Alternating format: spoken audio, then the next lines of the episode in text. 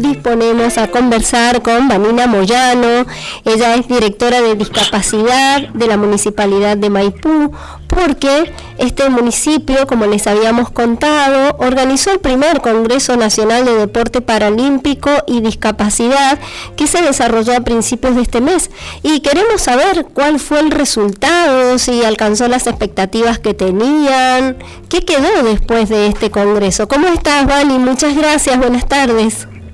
Hola, buenas tardes, ¿qué tal? ¿Cómo estás?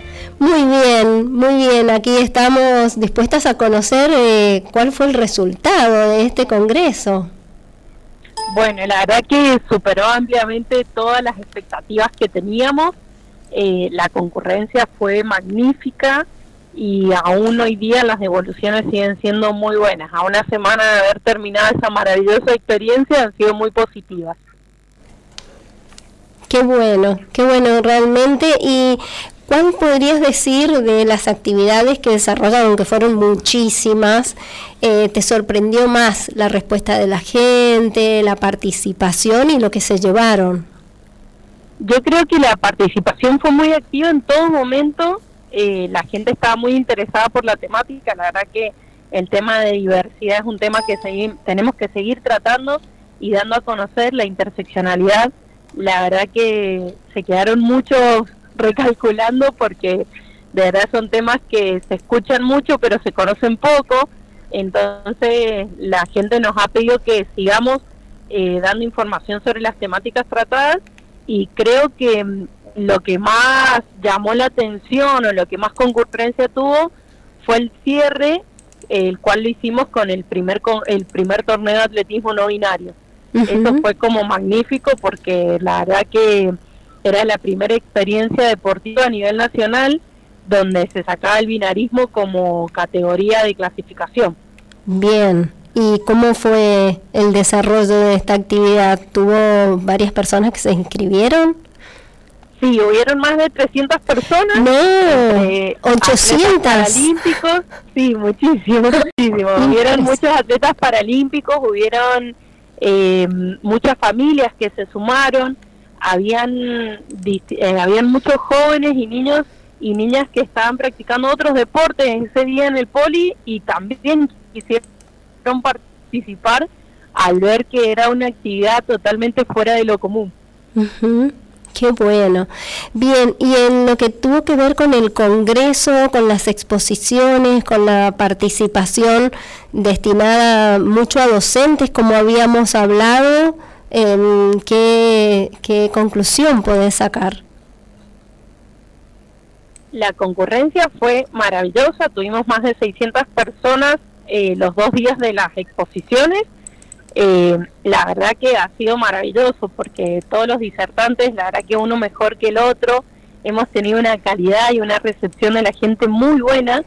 Eh, vinieron de la Secretaría Nacional de Deporte Adaptado y nos han pedido que terminemos de hacer ahora el informe final, que con todas las conclusiones, todo el armado del Congreso, todo, y lo elevemos a Nación porque quieren dejarlo como precedente, porque como nunca se había hecho en el país una actividad así, eh, quieren ponerlo como antecedente de que Maipo ha sido el primer municipio en lograr este tipo de eventos.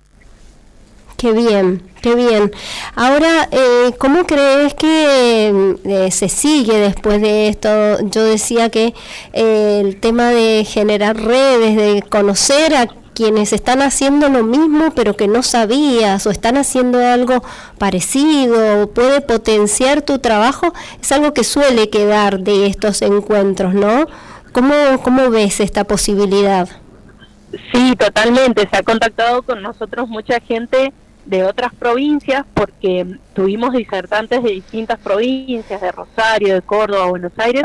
Entonces, como ellos también han transmitido en sus lugares de origen eh, la experiencia del encuentro, se han contactado con nosotros para tratar de, eh, precisamente lo que vos decías, hacer estas redes y poder seguir generando este tipo de trabajos que sin duda eh, son de gran demanda y traen muchísimos, muchísimos beneficios para la comunidad en general. Sabes que nosotros eh, conocemos a través de Germán Ejarque, que es un colaborador de la radio, es columnista del programa Muchas Gracias en la mañana, que desde la Andis se están haciendo eh, toda una gran consulta para una nueva ley que contempla a las personas con discapacidad desde su voz, no desde lo que eh, se ha heredado. el área que estás, que vos conducís y este este Congreso puede hacer importantes aportes en este sentido, ¿no?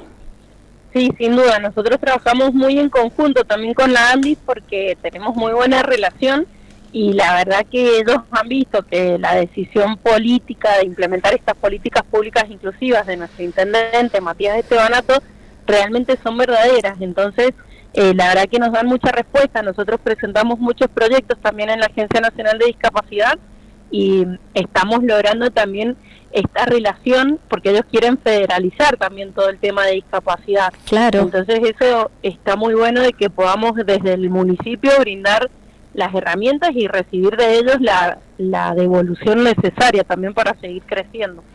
Y este trabajo que han desarrollado ustedes a través del Congreso deja como muchas puntas, seguramente, en las puestas en común, en, las exposiciones que se hicieron, quedaron muchas cosas pendientes que hay que abordar y que ojalá que esta ley las contemple.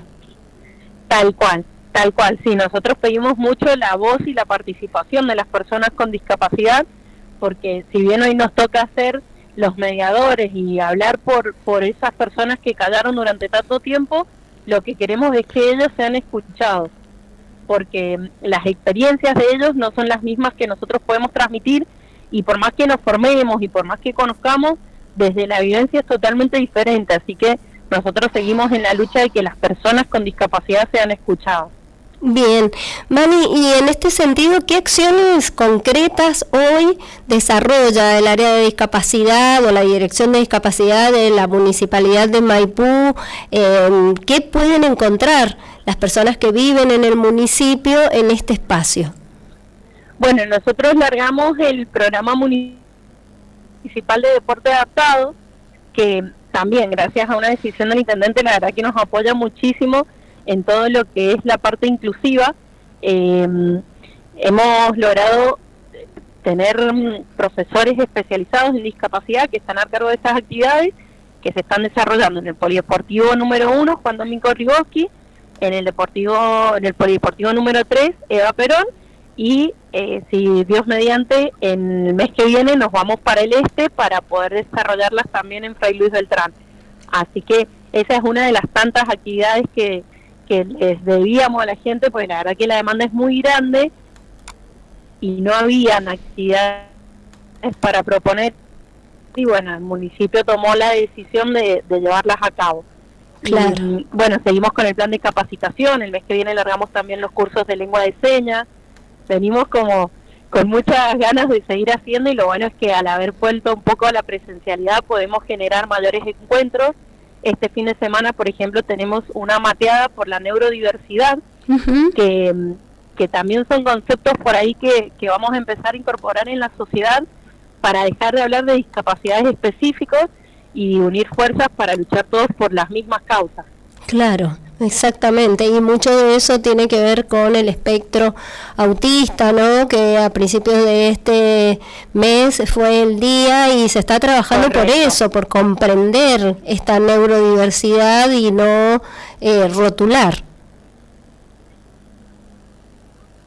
Tal cual, tal cual. Nosotros nos hemos puesto como objetivo desde, desde el área este año sacar las etiquetas, eliminar todas las etiquetas y este dentro de este proceso de transformación, de construcción en conjunto, eh, vamos a incorporar y vamos a trabajar muchos estos conceptos de la neurodiversidad y dándole lugar a todas las diversidades en el amplio sentido de la palabra, por supuesto.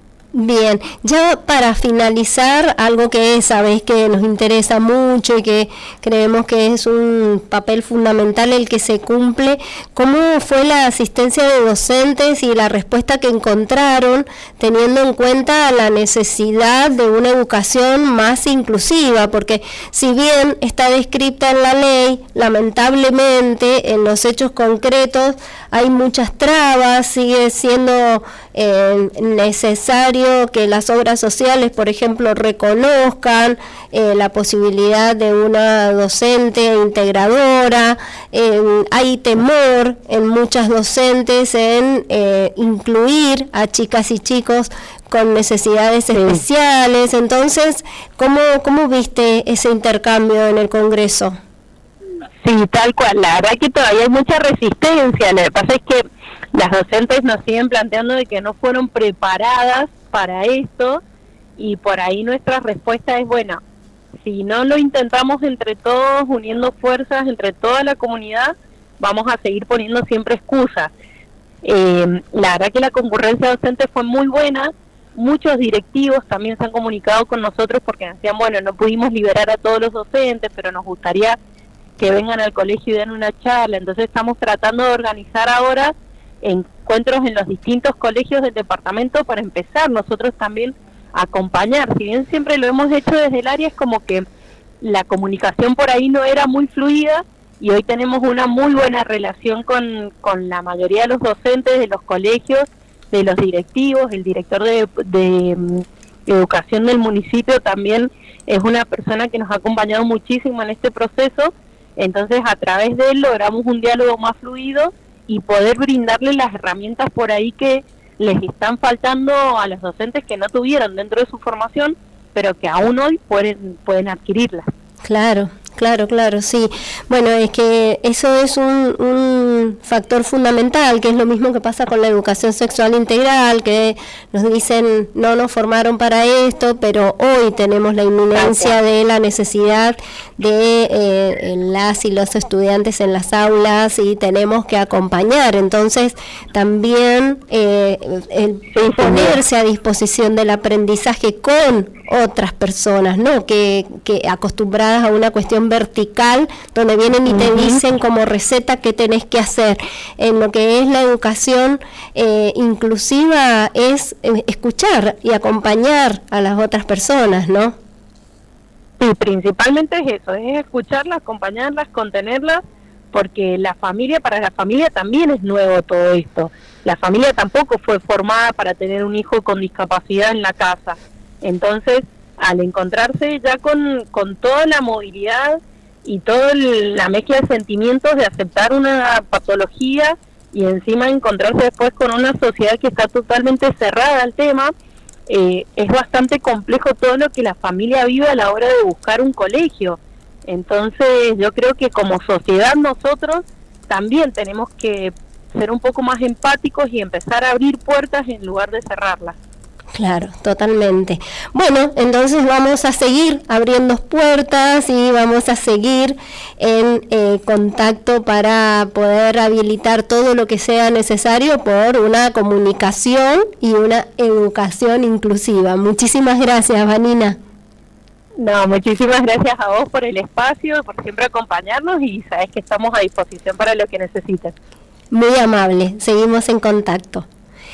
Estábamos dialogando con Vanina Moyano, ella es la directora de discapacidad del municipio de Maipú. Miren qué cosas hermosas que se generan a partir de la búsqueda de la inclusión y del trabajo conjunto con tantas personas que hacen eh, cada trabajito en la escuela, en el club, para incluir, pero que sienten como que están solas y en realidad lo bueno que tienen estos congresos, estas jornadas, es que se dan cuenta de que no están solas, que siempre tienen a alguien al lado a quien aportar, pero hace falta una institución, una organización, en este caso un municipio, que las reúna con un fin común. En este caso es un Estado municipal que toma esa decisión y lo hace. Así que bueno, eh, felices entonces de este trabajo tan importante.